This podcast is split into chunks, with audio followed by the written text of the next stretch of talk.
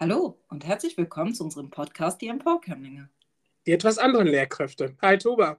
Hi Eddie. Wie geht's dir? Mir geht's blendend. Ich grüße dich aus dem schönen Istanbul. Oh, da möchte ich auch hin. Da möchte ich auch hin. Ja, ähm, tatsächlich ist das hier gerade sehr regnerisch, aber wir haben einen tollen Gast heute bei uns und zwar den Chardash. Hi Chardash. Hi Tuba, hi Eddie. Hi. Magst du dich kurz vorstellen für unsere ZuhörerInnen? Ja, äh, ich heiße Chardash, Chardash Eren Yüksel, ähm, bin 28 Jahre alt und habe vor ein paar Jahren ähm, äh, nach meinem Sozialwissenschaftsstudium eine Produktionsfirma gegründet, Cocktailfilms, und mache jetzt seit ein paar Jahren Filme, vorwiegend mit einem ähm, gesellschaftspolitischen Background. Das heißt, ich habe quasi mein Studium der Sozialwissenschaften mit meiner Leidenschaft zum Film äh, versucht zu kombinieren und äh, mache jetzt seit ein paar Jahren genau diesen Spagat. Super, das hört sich ähm, super spannend an.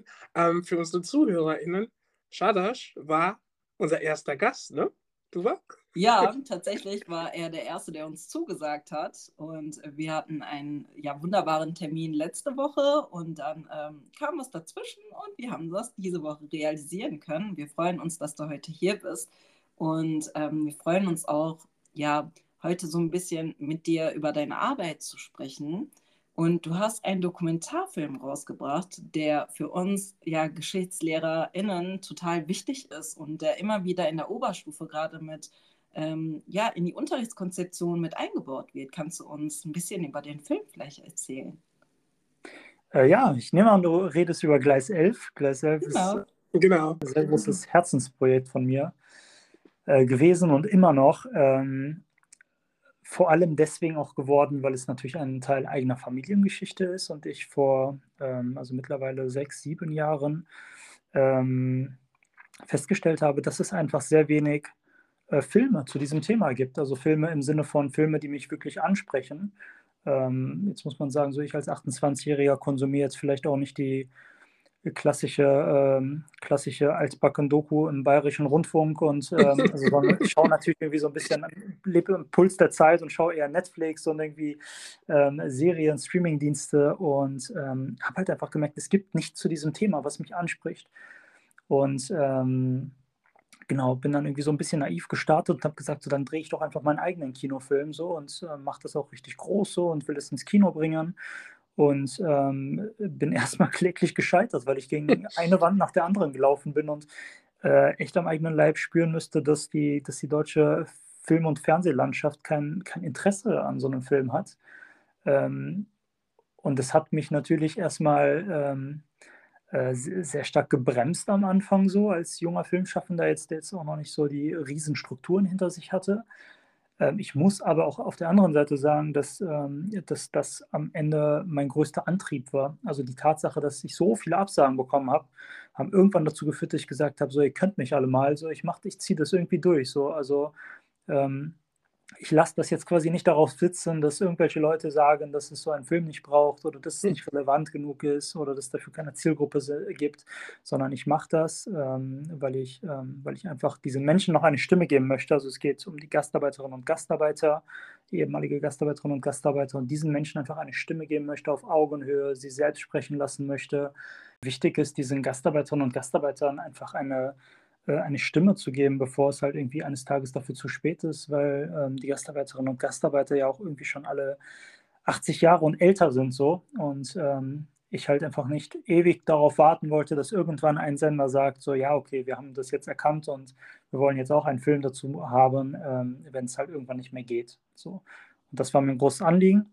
Das heißt, äh, ich habe diesen Film ähm, über fünf Jahre, über viele Umwege dann irgendwie alternativ realisiert, finanziert ähm, und am Ende hat er es trotzdem in die Kinos und auch ins Fernsehen geschafft. Ähm, aber ja, es war keineswegs so, als, als bin ich da auf große Begeisterung gestoßen äh, am Anfang. Aber genau. der ist auch gelandet in unsere Klassenzimmer. Ähm, ja. Ne? Eddie, Eddie nickt schon, genau. Der, der Film ist ja auch ähm, der, der macht ja was mit einem, der macht ja auch was mit Schülern. Aber ich gebe dir die Frage wieder zurück, nämlich, Wie können Dokumentarfilme im Allgemeinen zur Stärkung marginalisierter Gruppen beitragen? Ähm, also ich glaube, ehrlich gesagt, auf eine sehr ähm, einfache Art und Weise, weil wir oft die, die Macht von Filmen ähm, unterschätzen. Also im Sinne von, ähm, jeder in der Gesellschaft ähm, äh, konsumiert auf irgendeine Art und Weise Film. So, das ist, wenn man so will, ähm, irgendwie eine Superpower, die ich mir zunutze gemacht habe, ähm, weil ich damit sehr viele Leute in der Gesellschaft erreichen und abholen kann. So, ähm, weit mehr, als ich wahrscheinlich mit Büchern erreichen kann. Ähm, und das ist etwas, also das ist erstmal eine Power, die man, glaube ich, nutzen kann. So. Zweitens habe ich schon eben auch ein bisschen differenziert zwischen Dokumentarfilm und Dokumentarfilm. Es gibt so Dokumentarfilme, die konsumiere ich auch nicht. So, und es gibt coole ähm, Dokumentarfilme und Dokuserien, die natürlich auch eine junge Zielgruppe ansprechen können. Ähm, und ich sehe das so ein bisschen als Türöffner. Es geht keineswegs darum, in 60 Minuten ein äh, komplexes Thema wie Migration ähm, vollumfänglich zu beleuchten. So, da reicht doch, also da reicht kein Film so, da reicht doch nicht eine Woche Unterricht so. Das ist halt so etwas Komplexes. Ähm, aber es geht ja darum, erstmal Türöffner zu sein. Und ich glaube, das können äh, Filme, ob es jetzt Dokumentarfilm oder Serien oder Fictionfilme, was auch immer, ähm, das können Filme, glaube ich, einfach sehr gut. So. Und das ist mir, das ist mir einfach sehr wichtig. Ja.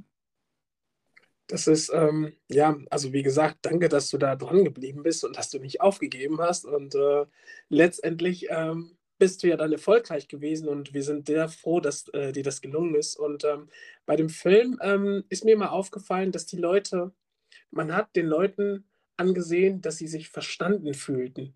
Verstanden fühlten in der Hinsicht, dass jetzt nicht ähm, jemand ähm, von außen einfach darauf guckt, sondern einer aus der Community selbst. Das heißt, das Verständnis war da, das Vertrauen war da und ähm, ich habe ja das Leuchten der Menschen, äh, das Leuchten in den Augen der Menschen gesehen und ähm, habe sofort gemerkt, ja, diese Menschen fühlen sich verstanden. Das ist jetzt niemand, der von außen kommt und dann eben bestimmte Stereotypen dann irgendwie einfach nur abbildet und äh, damit ist es gegessen, sondern es muss jemand aus der Community kommen. Das ist eher eine kulturelle Sache und ähm, diese Wertschätzung, die ist dann an sich gegeben und das hast du mit deinem Film geschafft. Und ähm, ja, Chapeau. Ja, an der Stelle auch einfach, ich äh, fühle mich ja auch gesehen als ja die dritte Generation quasi und es, es war auch so, als wären es meine Großeltern gewesen. Ich konnte sogar auch die Stelle nachempfinden, wo ähm, ja die Dame von ihrer Tochter angerufen worden ist, weil das war so eine Stelle, ja, das hätten auch meine Eltern sein können, die dann ihre Eltern anrufen. Und das ist genau das, man, man hat sich in dem Film wiedergefunden. Und es sind Puzzleteile, die wir ja auch gerade als ja, junge Erwachsene oder Erwachsene, die ja schon bereits im Leben stehen, unseren Platz ja in der Gesellschaft haben, aber wir möchten ähm, eben mitentscheiden, welchen Kuchen wir essen, Eddie. Ja, ja wir möchten noch mitentscheiden, wie der Kuchen verteilt wird. Ne? Genau. Ähm, da an der Stelle auch einfach zu sagen, ja, wir lernen uns durch diese Filme auch nochmal anders kennen. Und ja. das ist etwas, wir wurden halt nie abgebildet auf, auf den Leinwänden, äh, auf dem Bildschirm. Und ähm, das gibt uns eine Teilhabe an der Gesellschaft, weil wir jetzt repräsentiert werden. Genau, und ähm, ich habe auch, ähm, ja, man spricht ja nicht so oft mit den Eltern hinsichtlich solcher Themen und ähm, dein Film hat mir geholfen, dahingehend, dass ich jetzt mit meinem Vater mehr spreche. Also, wie war das damals, als du nach Deutschland gekommen bist? Und ähm, da ist diese Anekdote, das mit den Kassetten, dass die dann irgendwie sich aufgenommen haben, haben das dann nach äh, Ghana geschickt. Die Leute haben sich das angehört, darauf gesprochen und wieder zurückgeschickt. Und das sind so Sachen, die ich einfach feiere, weil ähm, ja, die, ich habe nicht so viele Fragen gestellt und du hast mit deinem, mit deinem Film quasi jetzt bewirkt, dass ich einfach jetzt mehr Fragen stelle und auch schaue, wie war das denn wirklich für meine Eltern, als sie nach Deutschland kamen. Und ähm, ja, dein Film hat uns äh, unheimlich bereichert. Das freut ja. mich voll zu hören. Also tausend Dank euch für die lieben Worte. Das, das ehrt mich total. Und das höre ich auch tatsächlich oft, dass einfach so viele Leute sich verstanden fühlen, die sich einfach ähm, nie repräsentiert gefühlt haben. Und ich finde, und das muss ich, also das muss ich wirklich als Filmemacher betonen, dass es in Deutschland nochmal den Sonderfall gibt, dass wir hier einen öffentlich-rechtlichen Rundfunk haben, der eigentlich für alle da sein sollte. Wir ja. alle zahlen ähm, ähm, äh, Rundfunkgebühren, wir alle zahlen in das System ein, werden aber nicht alle gleichermaßen repräsentiert. Und das ist ein ganz großes Dilemma. Ähm, jeder Vierte in Deutschland hat eine Migrationsgeschichte. Ähm, Im deutschen Fernsehen ist es jeder Zehnte. Und es kann halt nicht sein, dass wir alle irgendwie einzahlen, aber am Ende nichts rauskommt. Und was ich immer wieder klarstelle, ist, ähm, wenn ich solche Projekte pitche, dass mir Sender dann sagen, so ja, wir haben doch was über Gastarbeiter gemacht und dann suchen die ihre Sachen raus. Und dann sind das so sehr einseitige, dann ist das der 17. Bericht, in dem ein deutscher Reporter dahin geht und aus seiner deutschen Perspektive einen Bericht darüber macht. Und ich muss jedes Mal denen erklären, dass es mir ja nicht darum geht, dass diese Perspektive nicht relevant ist, aber Film die einzige Perspektive, wohingegen sie in der Realität nicht die einzige ist. Und ähm, ich finde, wir sollten halt uns einfach ein Stück weit der Realität annähern ähm, und Diversität in jeder Hinsicht irgendwie ähm, äh, leben. So, das ähm, betrifft POCs, das betrifft Frauen, das betrifft queere Menschen, also zahlen in das System ein. Und es kann nicht sein, dass ähm, am Ende alte weiße Männer ähm, Programm machen. Ja, und das ist dann, das ist auch etwas, ähm, seitdem wir mit der Arbeit angefangen haben, wir sprechen ja alle stets von Diversität. Aber eigentlich ähm, wissen die wenigsten, was das heißt. Es geht uns wirklich um echte Teilhabe. Das ist das, was du mit deinem Film gemacht hast. Und ähm, wenn ähm, wir jetzt über den öffentlichen äh, Rundfunk sprechen, dass wir dann irgendwie nicht ähm, ja, vorkommen, und das ist auch etwas, was ich selber sehe, wenn ich seppe. Wir kommen einfach nicht vor wir sind da, aber man sieht uns nicht. Und du hast das wirklich, ähm, du hast ähm, jetzt über den Tellerrand geschaut, du hast das Ganze jetzt äh, ja umgedreht und das ist halt, es ist super, aber es ist immer noch zu wenig. Absolut. Und sorry, wenn ich unterbreche, aber noch schlimmer daran ist ja, wenn man uns sieht, dann halt sehr einseitig als die Kriminellen in irgendwelchen Fiction-Serien. Und ja. das macht es noch schlimmer. Das verzerrt das komplette Bild, sodass man am Ende Leuten in der Gesellschaft ja schon kaum noch mehr vorwerfen kann, dass sie dieses Bild ähm, haben, weil, weil dieses Bild geschaffen wird so in Medien. Und ähm, so komme ich wieder zurück auf das, was ich auch am Anfang sagte. Ich glaube, wir sollten Filme als eine Art Superpower nutzen. Wir haben eine unglaubliche Macht auf eine Gesellschaft. Und wenn wir uns dieser Macht und dieser Verantwortung bewusst sind, ähm, dann können wir, glaube ich, viel positiv bewirken, so wie wir gerade auch viel negativ bewirken.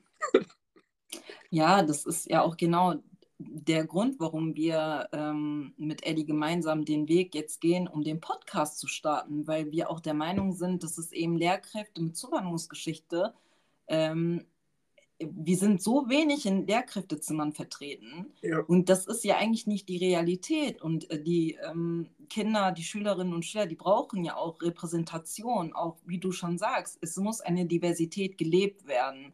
Und ich bin ja immer so, ich, ich habe es mit Begrifflichkeiten, die äh, ich mag oder die ich nicht mag. Und Diversität und Vielfalt wird immer wieder als Überschriftszwecken verwendet aber dahinter steckt nichts. Und das, ich, ich finde, es wird jetzt an der Zeit, das Ganze zu füllen. Und deswegen haben wir uns eben die Erlaubnis selbst gegeben, zu sagen, ja, wir führen diesen Podcast und wir sprechen jetzt über unsere Themen.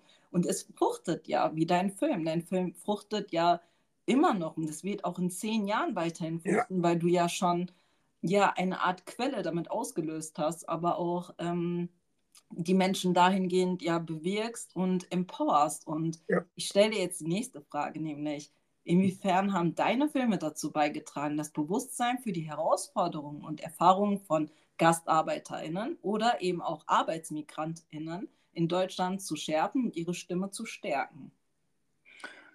Also ich glaube, ähm, das, das will ich halt immer betonen, dass ich jetzt mit, mit meinen Filmen oder mit einem einzigen Film nicht den Anspruch habe, ähm, dass ich jetzt irgendwie denke, das ist jetzt, das ganze Thema ist jetzt vollumfänglich abgearbeitet äh, in Deutschland oder in der Filmlandschaft oder so. Ich sehe mich jetzt irgendwie als einen Teil, einen Beitrag und freue mich tatsächlich über jeden anderen Film, der jetzt auch irgendwie seitdem rausgekommen ist oder noch rauskommen wird ähm, weil es einfach, einfach einen Stein zum Rollen gebracht hat, so in meinen Augen. Ähm, und irgendwie Leute darüber reden. Und ich bekomme ganz oft das Feedback. Ich war jetzt in so vielen Kinos und so, bin ich dann irgendwie selber auch unterwegs oder halt Vorträge, weil ich mich einfach interessiert, wie dieser Film ja auch ankommt.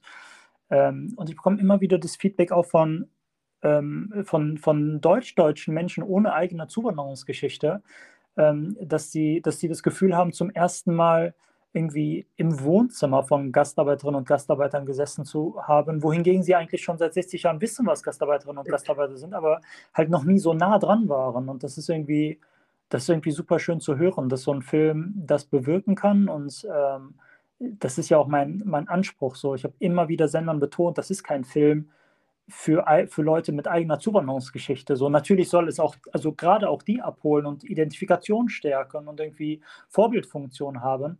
Aber es ist, also Deutschland muss begreifen, dass das ein Teil deutscher Geschichte ja. ist und nicht irgendwie ähm, subkulturelles Thema, das irgendwie ähm, nur bestimmte Zielgruppen anspricht.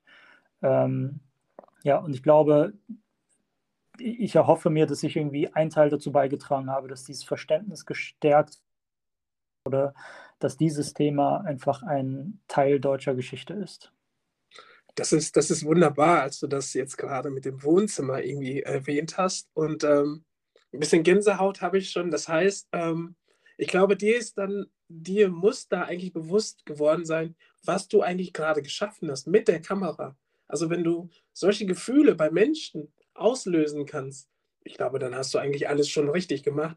Und das Schöne ist ja dann, du zeigst, das sind Menschen wie du und ich. Ne? Das sind keine Fremden. Das sind Menschen, die Teil dieser Gesellschaft sind. Das sind Menschen, die Teil dieser Bundesrepublik sind. Und das sind keine Fremden. Das sind nicht irgendwelche Fremden. Die sind Teil dieser Gesellschaft. Und das ist eigentlich traurig, wenn man ähm, ja diese Ausgrenzung ist ja immer noch in den Köpfen der Menschen. Das sind, das sind einfach diese Stereotypen, die immer von diesen Ausländern irgendwie in Anführungszeichen ähm, dargeboten werden. Und das sind ja keine Ausländer, das sind keine Fremden. Das sind Menschen, die Teil dieser Gesellschaft sind. Und deswegen ähm, finde ich das schön, dass das äh, erwähnt wurde, das mit dem Wohnzimmer. Das ist, das ist super finde, das hilft dir auch enorm, ähm, gerade auch Menschen ohne Zuwanderungsgeschichte zu verstehen, wie Deutschland quasi ja gewachsen ist, ja. wie die ähm, ja, Menschen dort gearbeitet haben, wie, die haben ja auch parallel gearbeitet, die haben ja auch zusammengearbeitet. Die meisten, die zusammengearbeitet haben, hatten eben ähm, ja die Verbindung, den Kontakt zu Menschen mit Zuwanderungsgeschichte. Aber es gibt auch eben einen ganz großen Teil, die keine Berührungspunkte hatten. Und ja, da komme ich wieder auf dein Beispiel zurück. Es wird äh, oder es wurde die letzten Jahre viel mit Stereotypen und ja falschen Bildern weiter gestärkt, sodass eben Berührungspunkte gar nicht äh, zustande gekommen sind. Und da ist es jetzt gerade eben notwendig, dass Filme entstehen, die eben die Möglichkeit geben zu sagen, hey, das sind Menschen, die genauso viel Teilhabe in dieser Gesellschaft haben wie jeder andere auch. Und das ist enorm wichtig für eben Aufklärungsarbeit. Das ist mir jetzt gerade so bei, bei deiner Aussage bewusst geworden. Ja, absolut. Und wir sollten uns also, so wie, so wie einige Schulen sich eine Schule ohne Rassismus-Sticker an die Tür kleben und glauben, damit irgendwie jetzt Rassismus äh, gelöscht zu haben aus der Gesellschaft oder zumindest aus der Schule, ähm, gibt es halt auch ganz viele Sender, die einfach irgendwie einen Tag der Vielfalt oder Tag der Diversität einführen und dann irgendwie einmal im Jahr irgendwelche Filme zeigen. So, und dann denkt ja. man sich, also das, das kann nicht sein. Also, ähm, um jetzt irgendwie nochmal beim Öffentlich-Rechtlichen zu bleiben, die ARD. Ja also seit 1950 gab es ähm, 44 ARD-Chefs, von denen waren drei weiblich und 41 männlich. Das heißt, wir sind Diversitäts, also diversitär, nicht mal so weit, dass irgendwie ja. Frauen äh, so wiedergespiegelt werden, ganz geschweige denn von POCs oder ja. sowas. Und ähm, ich habe irgendwann mal den Spieß umgedreht und irgendwie gezählt, so wie lange die alle Vorsitzende waren. Und damit man das so sich richtig auf der Zunge zergehen lassen kann, habe ich, äh, hab ich das durchgerechnet und dann war das Ergebnis, dass wir quasi, wenn wir ab jetzt nur noch Frauen ARD-Chefinnen werden dürfen, so lange wie in der Vergangenheit quasi nur Männer ARD-Chefs waren, dann darf erst 2084 wieder ein Mann ARD-Chef werden. Und das ist so absurd, also wie weit wir hinterher sind. So. Ich bin ja 2000 nach Deutschland gekommen und ähm, ich habe jetzt immer darauf gewartet, dass ich ähm, eine Schwarze oder einen Schwarzen als Tagesschausprecher um 20 Uhr sehe und ich warte immer noch drauf. Das sind ja mittlerweile 23 Jahre. Ich glaube, das werde ich wahrscheinlich gar nicht mehr erleben. Aber äh, ich, äh, die Hoffnung gebe ich nicht auf. Und ich finde, dass es schon wir als Gesellschaft verarmen, wenn wir wirklich äh, mit Diversität ähm, nicht richtig umgehen, dass wir nicht wirkliche Teilhabe dann ähm, haben, wie bei jetzt bei den Sendern, dass wir einfach nur die Perspektiven von alten weißen Männern haben, dass Frauen generell irgendwie gar nicht dann dort stattfinden, dass die Sicht von äh, marginalisierten Gruppen eh, äh, ja, also wenn Frauen nicht vorkommen, dann werden wir wahrscheinlich noch länger dann brauchen. Und das ist halt äh, traurig, dass es die Gesellschaft an sich verarmt, weil wir nur eindimensional dann irgendwie unterwegs sind. Und das merkt man, finde ich, auch äh, an den Programmen und das ist schade. Ich warte immer noch, äh, dass ich äh, eine Schwarze oder einen Schwarzen als Tagesschausprecher dann irgendwie um 20 Uhr sehe, aber schade, wenn das schon bei dir heißt, dass wir noch nicht bereit sind für die Gastarbeiter. Ich glaube, dass Deutschland gar nicht bereit sein wird überhaupt. Ähm, also das würde mich freuen, aber ich, freu, ich würde mich auch auf den Aufschrei dann irgendwie äh, freuen, denn ich kann mir vorstellen, dass das einigen ja nicht passen wird. Das Krasseste ist, es gibt ja, selbst wenn man dieses ganze Diversitätsthema mal versucht, ganz rational zu betrachten, so richtig Homo economicus-mäßig den Leuten einfach nur zu erklären, hey, es hat einen Vorteil für euch, auch, auch wirtschaftlich hat es einen Vorteil für euch. So, es gibt äh, Studien, die größte ist irgendwie die, ähm, die, also die größte, die mir, mir bekannt ist, die von der University of California, die hat sämtliche Hollywood-Produktionen untersucht. Und das Ergebnis ist ganz einfach, äh, dass, ähm, dass jene Produktionen, die quasi mindestens 21 Prozent nicht weiße Besetzung hatten, ähm, äh, aus allen Hollywood-Produktionen die höchsten Zuschauerquoten in allen Bevölkerungsgruppen in den USA erzielt haben. Und ähnliche Studien gibt es auch schon in Deutschland. Das heißt, je, näher, je mehr Diversität wir nutzen aus der Gesellschaft, das als Chance begreifen, desto mehr Leute können wir auch ansprechen und abholen, ja. weil sich mehr Leute identifiziert fühlen. Das heißt, eigentlich kann halt jeder Sender doch nur ein Interesse daran haben, Diversität zu nutzen, so wie es Netflix ja. und Amazon und Disney mittlerweile tatsächlich vermehrt machen, ja. weil sie halt das Potenzial wissen, so dass es da noch eine Zielgruppe gibt, die halt keinen bayerischen Rundfunk guckt, so kein Bayer, also kein, kein BR, kein ARD, kein WDR ja. guckt, so weil die Leute sich da nicht repräsentiert fühlen. Ja, das ist ja auch genau das, was wir so die letzten paar Jahre jetzt beobachten können, dass ja bestimmte Filme von ja bestimmten äh, Rappern rauskommen und dann sind plötzlich die Jugendlichen alle in, in den Kinos und das es geht ja eine Welle rum, ne? Die, die Kinder stürmen die Kinos und schauen sich die Filme an. Ja. Und das ist eigentlich schon der beste Beweis dafür, weil ähm, ja, ansonsten gibt es eben Filme, die weniger besucht werden und dann direkt schon von der Bildfläche verschwinden. Ich kann mich jetzt an zwei Filme ganz genau erinnern, ich werde da jetzt keine Schleichwerbung machen, die aber sowas von an die Decke gegangen sind. Ne? Und ähm, ich, ich, bin da ja auch mit zum Gucken gegangen. Ist ja nicht so, dass ich mir das auch nicht angucke. Ähm, das, das zeigt das. Jo. Genau, das ist einfach der beste Beweis, gerade in Deutschland, dass es eben jetzt Zeit ist, dass es mehr Produktion mit POCs gibt und äh, mehr auf der Leinwand dahingehend passiert. Ich glaub, ja, ich, ich habe das auch, ähm, ja, wenn ich mir mittlerweile, wenn ich durch äh, die Fernsehlandschaft seppe, ab und zu gucke ich mir ein paar Sachen an und dann merke ich so, oh, da hätten die jetzt einfach nur einen POC fragen müssen und dann hätten wir das jetzt, äh, diese Situation irgendwie nicht. Und äh, manchmal bin ich wirklich peinlich berührt. Das ist ja, wir müssen ja nur miteinander reden. Das ist, das ist, das ist kein Akt. Und wenn du dann teilweise bestimmte Stereotypen heute, 2023, dann denke ich mir so, okay, Leute, das ist, äh, ja, und das ist mittlerweile ist das einfach nur Ignoranz. Arroganz gepaart mit Ignoranz, das ist tödlich. Absolut, ja muss gerade auch an eine Werbung denken, ähm, wo für Veggie-Süßigkeiten Werbung gemacht wurde und dann eben eine Frau ähm, ja gebucht wurde, die kein Hijab getragen hat. Da hat man ja auch, ähm, äh, oder es gab einen kleinen Shitstorm danach. Äh, da, da, hätte man ja auch einfach mal jemanden mit ja. Hijab fragen können. Es gibt ja genug Schauspielerinnen zum Beispiel, ja. die man da hätte einsetzen können. Und das macht das Ganze eben authentisch. Ne? Ja, das ist ja, das ist ja das, was ich gesagt habe. Arroganz gepaart mit Ignoranz das ist, das ist genau das, was uns entgegengebracht wird.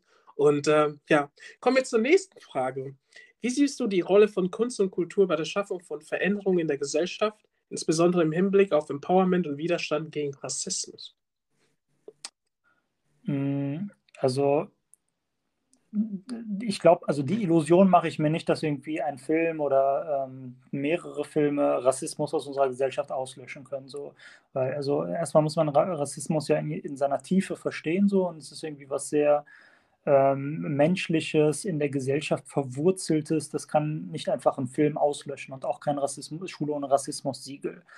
ähm, auf der anderen Seite können wir alle, glaube ich, einen Beitrag dazu leisten, Rassismus zu erkennen, weil es gibt halt noch sehr viele Leute, die können Rassismus nicht erkennen. Interessanterweise auch die ähm, sehr viele meiner Gleis 11 ProtagonistInnen, ähm, weil sie halt, ähm, naja, so oft und so lange ähm, quasi ähm, gesagt bekommen haben, dass sie ja kein Teil von Deutschland sind und irgendwann wieder zurückgehen und und und, dass viele auch einfach, also natürlich keine, keine schulische Bildung, keine akademische Bildung, ähm, irgendwie nicht lesen und schreiben können. Und sehr viele rassistische Sachen würde meine Oma gar nicht erkennen, so wohingegen ich sie natürlich erkenne und auch anders darauf reagieren kann. Und das ist, glaube ich, erstmal sehr wichtig, so ein Bewusstsein dafür zu schaffen. Und ich glaube, das können Filme tatsächlich sehr gut. Ähm, und das merke ich auch, wenn ich meine Filme zeige, so besonders auch bei Gleis 11 habe ich das sehr oft gemerkt, so im Positiven wie im Negativen, dass Leute auf der einen Seite sich selbst hinterfragt haben, ihre eigenen Muster hinterfragt haben und irgendwie auch die Erkenntnis und Bereitschaft hatten zu sagen, so, okay, ich glaube, ich würde das beim nächsten Mal anders machen. So, also dein Film hat mir tatsächlich ein bisschen da die Augen geöffnet. Und auf der anderen Seite ähm, sehr viele junge Schülerinnen und Schüler mit eigenem Migrationsbackground nach diesem Film immer zu mir kommen ähm, da war letztens noch eine, eine Schülerin in der siebten Klasse, ähm, die, die ähm, also schon Tränen in den Augen hatte und natürlich irgendwie ein bisschen aufgeregt war und zu mir gekommen ist und dann ähm, so ähm, in Tränen ausgebrochen ist und mir irgendwie gesagt hat, dass sie sich, dass, dass sie irgendwie, dass sie so stolz darauf ist, so sich selbst wieder gesehen zu haben, ihre eigene Geschichte so wieder gesehen zu haben. Und man hat halt gemerkt, was für ein Stolz das bei denen auslöst. Und das ist super viel wert. Ähm, also ich glaube, dass es dass es ein großer, großer Schritt für Empowerment ist, so ein Film. Ähm, und auf der anderen Seite auch ein Bewusstsein dafür schaffen kann, Rassismus zu erkennen so, oder Diskriminierung zu erkennen. Das war, ähm, ja, bei uns war das immer so, ja, wenn irgendwie, äh, wenn man irgendwie rassistisch beleidigt wurde oder bestimmte Erfahrungen gemacht hat, ja, das sind dumme Menschen. Ne? Mhm. Und das heißt, das, das Thema wurde an sich gar nicht so thematisiert, dass man irgendwie überhaupt hätte äh, empowered werden können. Und ähm, das ist super, das, was du gesagt hast, Rassismus erkennen. Unsere Eltern haben das nicht erkannt. Die haben es ähm, teilweise auch, ähm, ja, weil die sich generell nicht als Teil dieser Gesellschaft gefühlt haben, weil man ihnen ja das Gefühl gegeben hat, dass ihr nicht dazugehört, ähm, sind sie unter sich geblieben und haben ähm, ja ihre rassistischen Erfahrungen mit sich selbst ausgemacht. Und ähm, das sind teilweise traumatische Erlebnisse. Unsere Eltern würden das natürlich nie sagen, weil das äh, die Generation ist, wo man das natürlich irgendwie nicht nach außen ähm, ähm, zeigt. Aber das sind wirklich traumatische Erfahrungen und ähm, ja, mir fällt auf, wir haben irgendwie nie zu Hause darüber gesprochen. Und das ist der Grund, weshalb wir auch das mit dem Podcast gestartet haben. Ähm, ich möchte später, dass meine Kinder und ihre Kindeskinder empowered werden und in dieser Gesellschaft, ähm, ja, in der sie natürlich zu Hause sind und auch wo sie natürlich Teil dieser Gesellschaft sind, dass sie als ja, empowerte Menschen nach draußen gehen und ähm, ja, für sich selbst sprechen und einstehen können. Ich äh, denke auch, dass ähm, ich bin ja jetzt so die dritte Generation der ähm, Gastarbeiterfamilien und äh, ich weiß, dass bei meinen Eltern ein Bewusstsein schon da war, aber es gab keine Begrifflichkeiten dafür. Die haben wir jetzt und ich glaube, das gepaart mit Empowerment ist enorm wichtig für Persönlichkeitsentwicklung und wir beschäftigen uns ja schon seit letztes Jahr intensiv damit und haben jetzt endlich Begrifflichkeiten und finden uns eben in den rassismuskritischen Vokabular und ähm, können das Ganze jetzt erklären und wissen, was wir eigentlich so all die Jahre lang durchgemacht haben und können dementsprechend jetzt auch retraumatisieren, haben eben ein Bewusstsein dafür und können das Ganze angehen. Und dementsprechend können wir auch jetzt unsere Schüler innen dahingehend auch empowern. Und ich beobachte das bei meinen ähm, Klassen und Kursen eben auch, wenn ich über bestimmte Themen spreche, wie eben äh, die Zuwanderungsgeschichte, über Gastarbeiterfamilien. Und wenn man ähm, den Kindern den Raum gibt, endlich mal darüber zu sprechen, dann löst das enorm viel aus. Ich weiß noch, wie wir so Thema für Thema im Geschichtsunterricht damals gewartet haben, dass mal endlich irgendwas zum Beispiel über die Türken kommt, dass ja. wir da Mitspracherecht haben, dass wir da vielleicht auch irgendwas darüber sagen können, weil es einfach nicht stattgefunden hat. Und ich ja. merke oder ich versuche immer wieder eben bestimmte Themenbereiche anzuschneiden, wo Kinder Mitspracherecht haben und sich repräsentiert fühlen und sich dann eben als Teil dieser Gesellschaft auch ähm, sehen können und dahingehend auch gestärkt werden können. Wir brauchen ja die Kinder, wir schicken die ja in die Gesellschaft raus. Ich glaube, ähm, dass durch solche Dokumentarfilme, jetzt durch solche Dokumentarfilme wie Gleis 11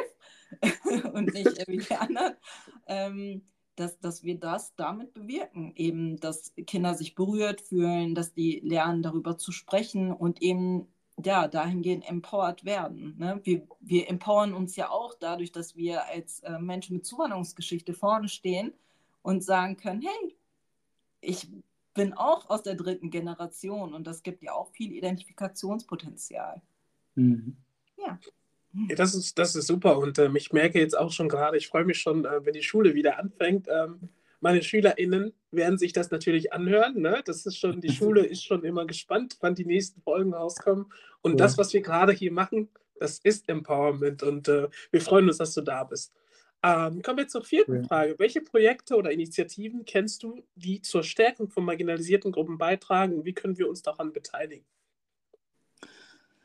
Boah, da gibt es so viel. Ähm, ich glaube, also um, um ein kleines bisschen Werbung in eigener Sache zu machen, ähm, weil es äh, tatsächlich mir auch sehr, also einfach sehr am Herzen liegt. Ich habe äh, quasi schon zeitgleich mit der Produktionsfirma, also als ich meinen ersten Film rausgebracht habe, habe ich einen gemeinnützigen Verein gegründet, Teller ohne Rand e.V., äh, mit Freunden und ähm, bin mit diesem, also der, das Anliegen dieses Vereins ist, wir gehen quasi mit gesellschaftspolitischen Filmen, wie Asylanz, Gleis 11, also unter anderem auch meine Filme, an Schulen und halten Workshops zu Themen wie Rassismus, Migration, Flucht, ähm, mittlerweile aber auch irgendwie Social Media Sucht, Depressionen ähm, und nutzen Filme quasi als Türöffner und machen das relativ auf Augenhöhe in einem jungen Team quasi, irgendwie von, von jungen Menschen für junge Menschen.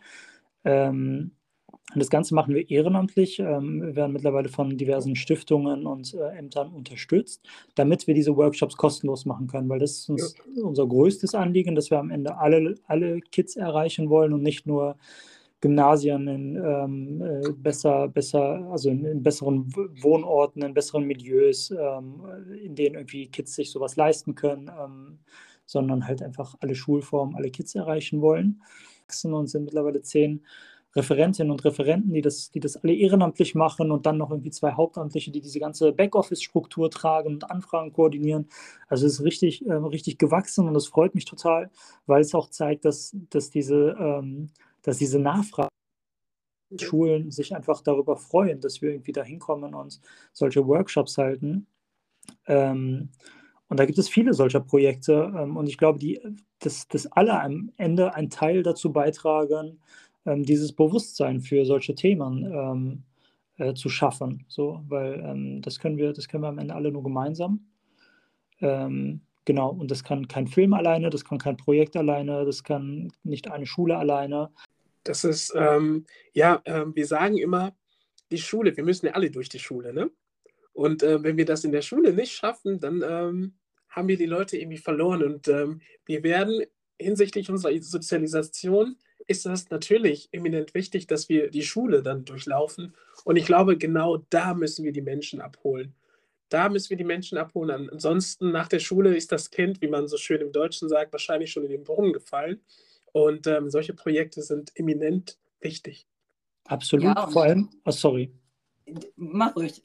Also, weil, weil mir ein Beispiel gerade dazu einfällt. Ähm, also, mir, ich sage immer, also, dass, dass, kein Kind irgendwie als Rassist oder Sexist geboren wird. So, das müssen wir verstehen. Das ist nicht lernen wir irgendwann so. Und wir müssen aktiv dafür sorgen, dass wir das nicht erlernen. Ich war einmal an einer ähm, Schule im Berliner Randbezirk und ähm, das, war, das war auch so ein äh, Workshop zu, zu Flucht und Migration. Und ich war mit zwei ähm, geflüchteten Protagonisten aus meinem Film dort. Und es waren so 100 Schülerinnen und Schüler und die Lehrkräfte haben vor vorsichtig, als wir da angekommen sind, gesagt, so hey, ihr müsst ein bisschen aufpassen, wir sind heute auch ein bisschen mehr Lehrkräfte, weil wir haben hier so einen Neonazi unter diesen Schülern, der auch so Hakenkreuze schon geschmiert hat an der Schule und NPD-Sticker. Und ähm, ich, ich, ich, konnte mir das gar nicht vorstellen, weil ich irgendwie selber noch nie einen Neonazi getroffen habe und dann auf der anderen Seite dieses Kind auch irgendwie, keine Ahnung, 13, 14 war und ich mir schwer getan habe, diesen überhaupt als Neonazi zu, abzustempeln, so, also dem schon gar keine Chance mehr zu geben. Und dann haben wir halt diesen Film gezeigt in diesem Workshop und auf einmal meldet er sich und alles ist still. Niemand wusste, was er jetzt, was er jetzt sagt. So alle waren vorbereitet. Ähm, und dann sagt er einfach sowas wie, ähm, dass ihm der Film irgendwie ganz gut gefallen hat und dass er das Gefühl hatte, dass es nicht das widerspiegelt, was er sonst über seinen Freundeskreis hört. Und alle Lehrer saßen da so mit offenem Mund und wussten gar nicht, was mit diesem Jungen passiert ist. Und das ist so wichtig, das ist so wichtig, dass wir gerade diese Kids da abholen, weil wenn ich so einen Film am Ende im Kino zeige, dann, also machen wir uns nichts vor, so AfD-Wähler werden nicht äh, in Gleis 11 reingehen so und auch Neonazis werden nicht sich ein Kinoticket aber in Schulen kann ich genau diese Leute erreichen und vielleicht ein Stück weit dafür sorgen, dass auch kein Kind eins wird. So, ähm, und der Macht und der, der Verantwortung müssen wir uns alle bewusst sein. So, der müssen in erster Linie aber auch erstmal Schulen bewusst sein, weil auch viele Schulen ja gar nicht so empfänglich sind für, ähm, für Verbesserungsvorschläge. Das ist, das ist, das, das ist gerade, ich habe gerade Gänsehaut. Das ist, ähm, das ist genau, Tuba, das ist genau das. Wir müssen die Kinder dort abholen, wo sie sich befinden. Und ähm, du hast mit deinem Film einfach gezeigt, das sind Menschen wie du und ich. Und ich glaube, dass Kindern äh, irgendwann bewusst wird, Moment mal, wir sind uns ja gar nicht so äh, unterschiedlich. Wir sind ja gar nicht so verschieden, wie die Menschen das irgendwie sagen. Das sind Menschen wie du und ich mit denselben Sorgen, Ängsten und ähm, wir wollen ja alle das Beste für uns und unsere Kinder. Und ich glaube, wenn man die Menschen wirklich so zeigt, wie sie wirklich sind, dann ist das irgendwie schwer, die Menschen zu hassen. Wenn ich sehe, wir sind uns gar nicht so verschieden, dann ist das wirklich schwer, äh, aneinander zu hassen. Und äh, das ist eine Geschichte, äh, die werde ich natürlich auch weiter noch erzählen. Super ja, die Sozialisation läuft ja auch weiter. Allein, dass ja. wir eben als Menschen mit Zuwanderungsgeschichten in Klassenzimmern stehen und diese Kinder ja unterrichten. Wir geben da die Möglichkeit, eben Aufklärungsarbeit zu machen.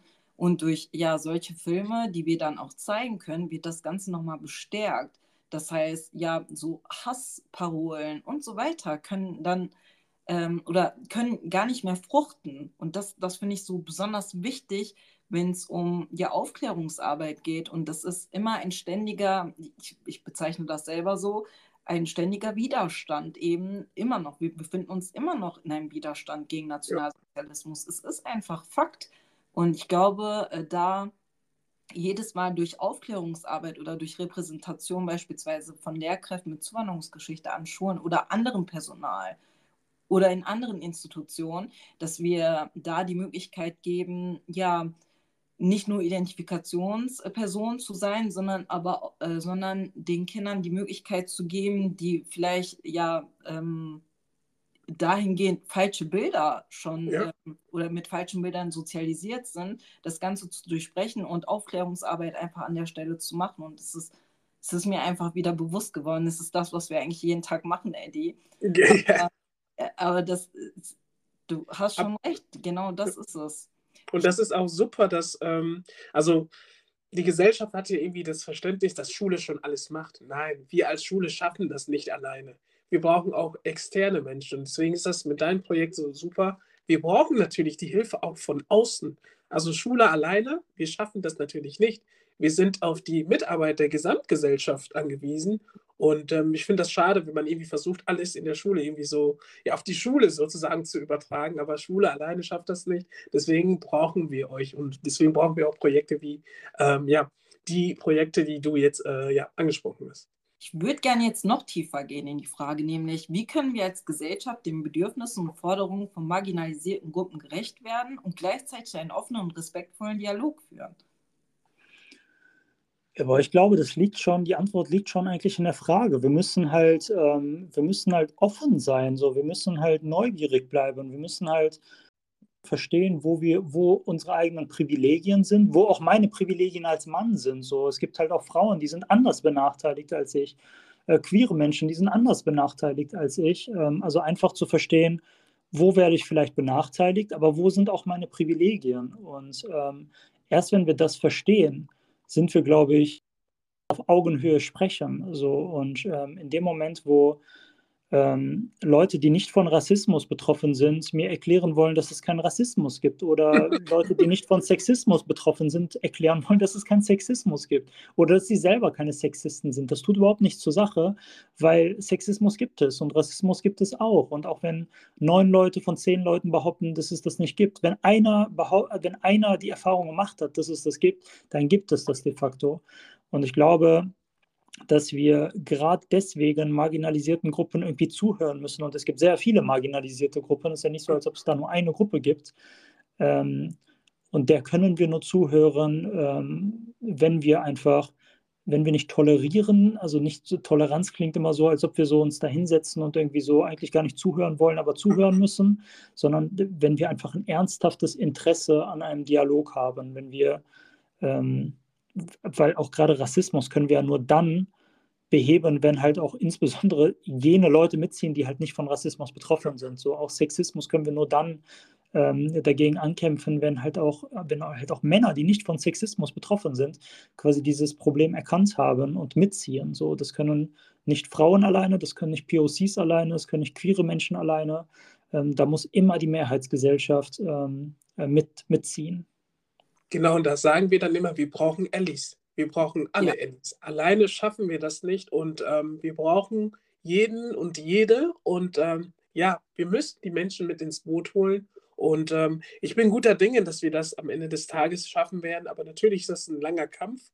Und ähm, etwas, was äh, seit 500 Jahren besteht, können wir natürlich nicht in Jahrzehnten irgendwie bekämpfen. Aber wir können schon dafür sorgen, dass unsere Kinder und ihre Kindeskinder es mal besser haben werden als wir ja, ein Bewusstsein dafür zu schaffen, ist, glaube ich, erstmal wichtig. Und natürlich brauchen wir Eddies. Wir brauchen die, weil irgendwann reicht die Puste nicht aus bei Betroffenen. Und ähm, klar, wir sprechen darüber, wir machen es gerne, wir machen Aufklärungsarbeit. Du, du bringst weiterhin Filme raus, aber irgendwann ist es doch ermüdend. Es macht, Rassismus macht ja auch krank, das wissen wir ja auch. Es ist ja auch bestätigt.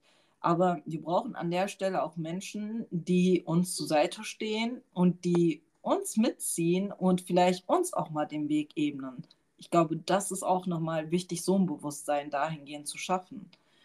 Ja, Chadash, wie sieht dein Ansatz zur Schaffung von Empowerment und Widerstand gegen Rassismus aus, insbesondere in Bezug auf die Erzählung von Geschichten und die Gestaltung von kulturellen Artefakten? Also jetzt äh, ganz, ganz grob in die Tüte gesprochen, ähm, ich glaube einfach sich nicht aufhalten zu lassen. Also ähm, Potenziale zu erkennen, äh, Perspektiven zu erkennen, ähm, sich selbst und andere Perspektiven zu hinterfragen. Das kann auf so vielen Ebenen passieren. Also in, in meinem Fall tue ich das quasi in, in Form von, von Filmen und Erzählungen, die ich ganz bewusst so angehe, dass ich halt versuche, Perspektiven zu beleuchten, die halt in, der, in, aller Regel unsichtbar bleiben, die wir halt einfach sonst nicht äh, hinterfragen. Ähm, und ich versuche das auf allen Ebenen zu tun, also nicht mich irgendwie damit zu schmücken, dass ich jetzt einfach nur ein, äh, das Thema Diversität, äh, mich dem Thema Diversität widme, sondern das versuche zu leben in allen äh, Hinsichten. So, ich kann keinen Film über ähm, Frauen in einem Team aus 30 Männern machen. So, ich kann ähm, ich kann es machen, so, aber wird schlecht, so, er wird nicht authentisch. Ähm, ich kann äh, heutzutage auch keinen ähm, Film über Rassismus machen mit ähm, acht weißen Autoren, die halt alle keine Rassismuserfahrung gemacht haben. So, das geht heute nicht mehr. Und das ist so mein Ansatz. Ähm, das versuche ich quasi auf allen Ebenen zu leben. Wir haben gerade eine Fiction-Serie, auch mittlerweile schon seit zwei Jahren, weil es auch ein sehr großes Herzensprojekt ist so eine Fiction-Serie, so eine richtige Serie, äh, Dramaserie natürlich sehr viel äh, aufwendiger ist als ein Dokumentarfilm, ähm, sehr viel teurer und sehr viel mehr Ressourcen benötigt. Ähm, und da arbeiten wir jetzt schon so lange dran, haben über 100 ähm, tiefen Interviews mit Betroffenen von rassistischer Gewalt geführt, ähm, schreiben jetzt schon ewig daran, haben jetzt einen Sendepartner, beantragen die Gelder und wollen irgendwann ähm, Ende des Jahres hoffentlich damit anfangen zu drehen. Ähm, und das ist ein Riesenprojekt und auch ein Riesenherzensprojekt für mich, weil ich glaube, dass wir damit am Ende noch viel mehr Leute erreichen können als mit einem Dokumentarfilm. Ähm, um wieder dahin zu kommen, was du, Tuba, eben angesprochen hast, mit es gab schon so zwei, drei Kinofilme, die dieses Jahr echt viele Leute reingezogen haben oder letztes Jahr. Ähm, ja, das ist so, das ist so mein Ansatz. Wir freuen uns auf jeden Fall darauf und äh, wir werden, ja, definitiv. Also wir freuen uns jetzt schon darauf. Chadash, wir fragen unsere Gäste immer, ob sie eine Botschaft hinterlassen möchten an unsere ZuhörerInnen. Ähm, du hast schon ganz viel zwischendurch gesagt. Ähm, mit Botschaft haben bisher unsere Gäste immer Schwierigkeiten gehabt mit dem ja, Wort. Du, wir können das auch als Message äußern, wie du das möchtest. Und ja, plauder mal los. Boah, es gibt so viel, was man natürlich jetzt hinterlassen könnte. Ich glaube, wenn ich es kurz machen will, würde ich sagen, lasst euch nicht aufhalten. Egal, was ihr macht, wo ihr seid, wo ihr unterwegs seid, in was für einer Branche oder im schulischen Kontext, privaten Kontext, wo auch immer. Ähm, nur weil irgendjemand sagt, das geht so nicht oder das macht man so nicht oder das brauchen wir nicht oder deine Idee ist schlecht, heißt das nicht, dass deine Idee wirklich schlecht ist. So. Also wenn, wenn äh, ihr Schülerinnen und Schüler seid und irgendein Lehrer euch sagt, so, nee, das ist, ähm, das wird nichts so, die Idee ist schlecht, dann macht bitte, macht bitte umso stärker damit weiter, so, weil ähm, äh, am Ende es da kein richtig und falsch gibt. So. Also nicht im Sinne von naiv gegen die Wand laufen, aber ähm, lasst euch nicht einreden, dass ihr irgendwas nicht könnt ähm, oder ähm, irgendwas falsch seht. Ähm, Gleis 11 ist so das beste Beispiel für mich, dass ich halt nicht auf Sender und Redaktion gehört hätte, die mir alle gesagt haben, dass es für diesen Film keine Zielgruppe gibt. Das unterschreiben wir. Ich ja. Einfach nur dazu, glaubt an euch selbst und ihr seid gut so, wie ihr seid. Und ähm, vielen Dank, dass du heute bei uns warst. Das war super interessant für uns. Wir haben ja. auch ganz viele Blickwinkel heute nochmal neu von dir ja, gelernt. Und ähm, ich glaube, wir nehmen noch mit Eddie ganz viel mit, was in unsere Richtung nochmal geht. Und schön, dass du hier warst. Schön, dass du uns Einblicke gegeben hast. Und mach bitte weiter. Gehen ja. wir auch an dich zurück. Du bist ein toller Mensch. Danke euch für die Einladung. Es freut mich, sein durfte. Ja, du warst ja, wie gesagt, du warst unser erster Gast. Ne? Ja. ja, deswegen wird das jetzt Folge 1, haben wir beschlossen. Das ist, die Folge heißt jetzt offiziell Folge 1 oder Folge 0. Ah, wir bedanken uns herzlich und ähm, ja, wünschen allen anderen ähm, ZuhörerInnen ähm, einen schönen Tag und äh, verabschieden uns. Tschüss. In diesem Sinne, tschüss. Ciao, ciao.